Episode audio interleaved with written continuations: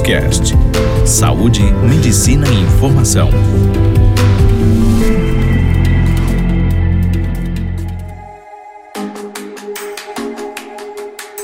Olá, pessoal.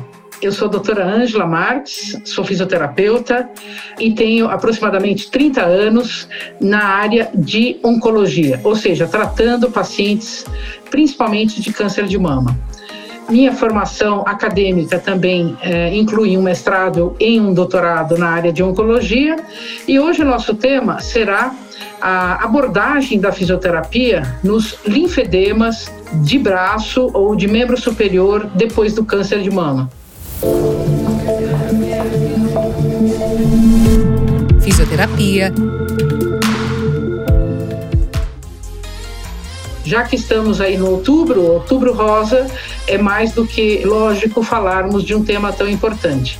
O linfedema nada mais é do que um inchaço que pode aparecer no braço, principalmente no braço, ele também pode aparecer na mama, das pacientes operadas de câncer de mama e também daquelas pacientes que não só operaram, mas fizeram também a radioterapia. E eu acho importante é, salientar que, todavia, existem muitos mitos em relação ao aparecimento desse inchaço é, que deveriam ser realmente esclarecidos para a população, porque muitos pacientes é, deixam de fazer, de tocar a sua vida normalmente por conta do medo de que esse inchaço apareça. E esse inchaço, ele pode aparecer sim, mas tem alguns fatores de risco, ou seja, algumas coisas que podem influenciar para aparecer.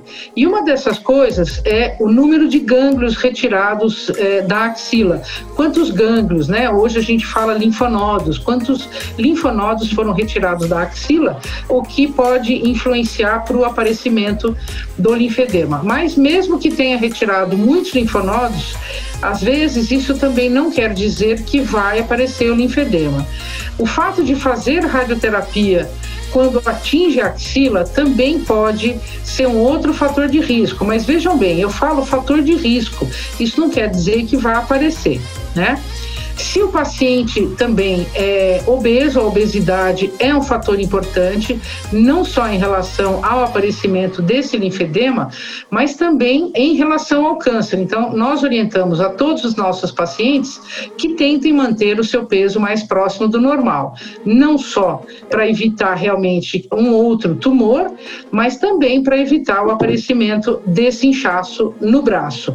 E o importante também é que se tenha essa prevenção prevenção. Então, essa prevenção é feita com a intervenção da fisioterapia logo depois do pós-operatório. Então, é orientada a paciente, acabou de operar, ela vai ser abordada pelo fisioterapeuta para começar exercícios, para movimentar aquele braço, para que aquele braço volte o mais rapidamente ao normal no seu movimento, na sua função, para que essa paciente volte a ter as suas atividades de vida normal, né? É isso que a gente quer o mais breve possível.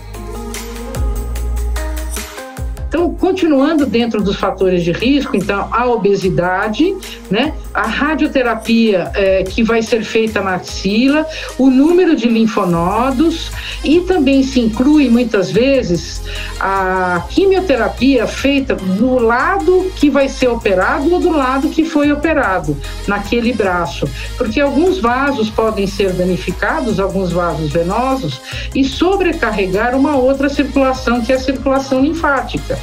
Então, orientamos não só os pacientes, mas também a todo profissional de saúde, seja enfermagem, seja os médicos, qualquer profissional que vá estar junto com essa paciente ao iniciar a quimioterapia, seja quimioterapia feita antes da cirurgia ou depois da cirurgia, a não utilizar aquele braço para aplicar ou para infundir esses medicamentos. Isso também é um outro fator de risco. Existe também em alguns pacientes que acabam de ser operados, aparece como se fosse um cordão no braço. Esse cordão muitas vezes é dolorido, ele também precisa da abordagem da fisioterapia o mais breve possível e ele também hoje já é considerado na literatura como um outro fator de risco para o aparecimento de linfedema. E por que que a gente fala de algumas verdades e de alguns mitos? Porque as verdades são essas, esses são os fatores de risco. E os mitos são aqueles que há muito tempo preenchem a cabeça de muitos pacientes e, por enquanto, ainda de alguns profissionais de saúde que talvez não estejam tão atualizados, é que, olha, orienta o paciente que não pode se depilar, que não pode pegar peso, que não pode é, tirar cutícula. Então, assim, o que a gente orienta é que evitem por exemplo, tirar cutícula, evitar, não é que seja proibido, porque isso pode eventualmente levar a uma infecção e essa infecção também pode, não é quer dizer que depois dessa infecção que vai se desenvolver esse inchaço linfedema. Então, esses são alguns mitos, né? Não pegar peso, não fazer movimento com o braço, ao contrário, hoje a gente sabe que quanto mais movimento tiver naquele braço, melhor para evitar esse inchaço passo. Então, essa é uma das orientações que a gente tem que dar para vocês, fazendo parte realmente de prevenção do linfedema depois do câncer de mama, que seja recupere o seu movimento o mais rápido possível, procure um fisioterapeuta especializado em oncologia que possa lhe orientar e se esse linfedema aparecer, também vai ser a fisioterapia que vai lhe ajudar, lhe orientar em todas as fases desse tratamento. Para quem quiser algum contato, vocês podem ir no Instagram, Clínica Ângela Marques Cursos, e eu estou disponível para as perguntas que surgirem. Até uma próxima vez. Muito obrigada. Até mais.